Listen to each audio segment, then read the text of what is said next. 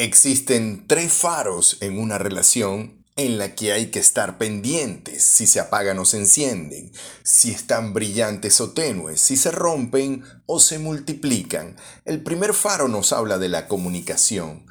En el entrenamiento de liderazgo, las personas aprenden muchas habilidades, entre ellas la habilidad de comunicarse, de comunicarse consigo mismo y comunicarse con los demás. Y decimos o tenemos una frase que dice, comunicación igual a relación, comunicación igual a relación, comunicación igual a relación. Virginia Satir también decía, el oxígeno es a la vida como la comunicación es a la relación. El oxígeno es a la vida como la comunicación es a la relación. El oxígeno es a la vida como la comunicación es a la relación.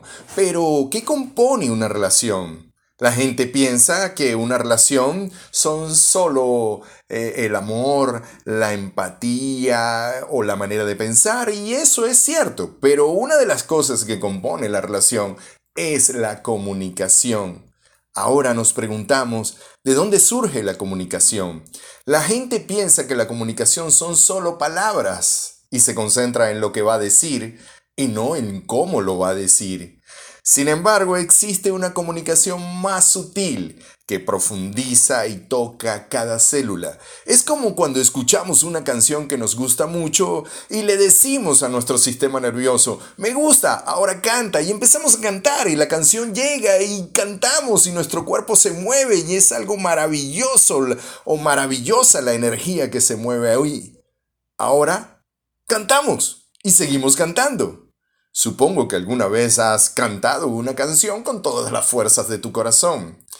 De esa comunicación sutil es la que hablamos, de esa comunicación sutil que también se sustenta en imágenes que nos dicen, esta canción es maravillosa.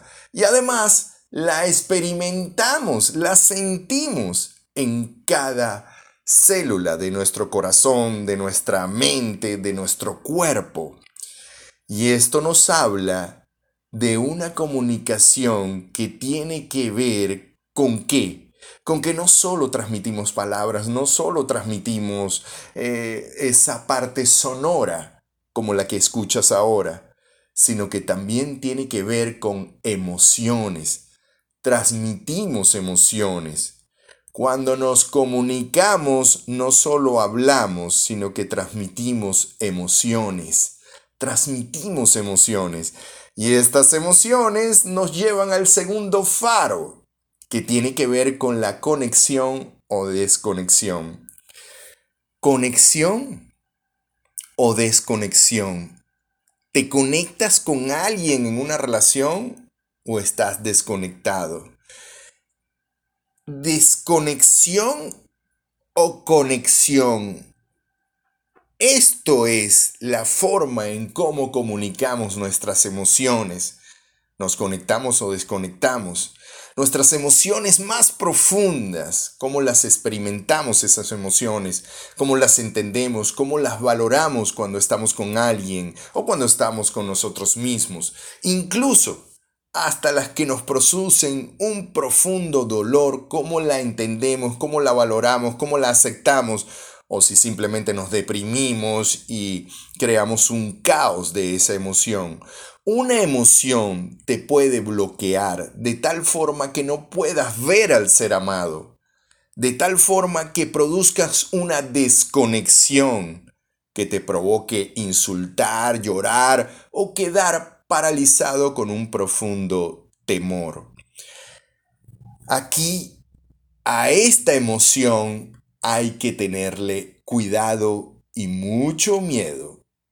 El poder de conectar, que es el que enciende el faro, comienza por valorar las emociones. Puedes estar molesto, sentir dolor, gritar, y esas son emociones que deshabilitan tu mente, el intelecto y dan paso a una desconexión con el corazón, trayendo como resultado la desconexión con otras personas.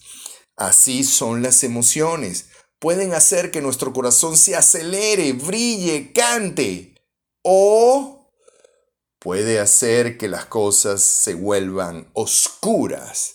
Pero si conseguimos la emoción correcta, el estado correcto para conectar con nosotros mismos y con los demás, si entendemos esa fuerza invisible a la que estamos sometidos, si elegimos desarrollar una emoción inspiradora, amorosa, flexible, entonces nuestro cuerpo reaccionará de otra manera y podremos superar todo mal en una relación. Comunicación igual a relación. Cuando conectamos con la emoción adecuada, cuando conectamos con esa emoción adecuada, podemos superar cualquier trauma, decepción, frustración o desesperación de la vida, porque conectamos con la emoción correcta. Esa que te da lucidez, creatividad, ingenio, gracia. Puedes llegarle a cualquier persona. Recuerda que toda persona difícil tiene un lado fácil.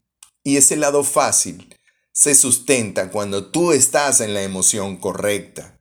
Si una situación te molesta y te parece que son injustos con la manera de tratarte, si conectas con la emoción adecuada, entonces encontrarás la manera de sentirte mejor y conectar con los demás.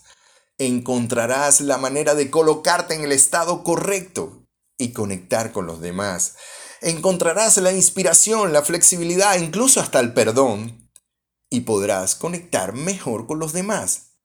Así que no es lo que te pasa, sino lo que tú haces con lo que te pasa. No es lo que te pasa, sino cómo conectas con lo que te pasa. No es lo que te pasa, sino si te deprimes, si te de alguna manera te inspiras o si te desconectas de tal manera que, te que, que ya no quieres saber nada. Entonces, obviamente, desde ahí la relación se convierte en una pesadilla. O si conectas con lo adecuado, no es lo que te pasa, sino cómo conectas con lo que te pasa. No es lo que te pasa, sino lo que tú haces con lo que te pasa. No es lo que te pasa, sino si tú desconectas o conectas con algo en la vida. Ahí es la clave o esa es la clave. El tercer paso nos habla de la satisfacción. La satisfacción va de la mano de la contribución. Los dos van de la mano. La mayoría de las personas sienten un profundo vacío en sus relaciones, su trabajo consigo mismo, sienten que han hecho la tarea y que de alguna manera no obtienen nada, pero peor aún, se les acabó el tiempo. Lo cierto es que la satisfacción y la contribución son frutos del enfoque y de lo que consideramos valioso en nuestra vida. Cuando enfocamos en algo o en alguien, seamos conscientes de esto o no, comenzamos a darle prioridad a eso. Si estás desfocalizado, como la mayoría de la gente está, entonces pierdes el sentido de la vida. Esa prioridad crea una forma de actuar que controla tus sentimientos, tu cuerpo. Estás arrestado, pero no solo eso, sino que también controla tu forma de pensar. Lo contrario es estar focalizado. Estar focalizado significa creer que algo es valioso. Y si es valioso, lo defendemos porque es valioso. Ahora mismo, tú estás decidiendo escuchar este audio y le estás dando un valor. La contribución va de la mano de la satisfacción cuando entendemos si eso es importante o no en la vida. ¿Está Dios castigándote o recompensándote o es el azar? Todo esto va a depender del foco, el foco que crea la emoción y por consiguiente la conexión o desconexión, por consiguiente la satisfacción de la vida. Tres faros en una relación que debes observar. Primero, comunicación. Segundo, conexión o desconexión. Tercero, satisfacción y contribución.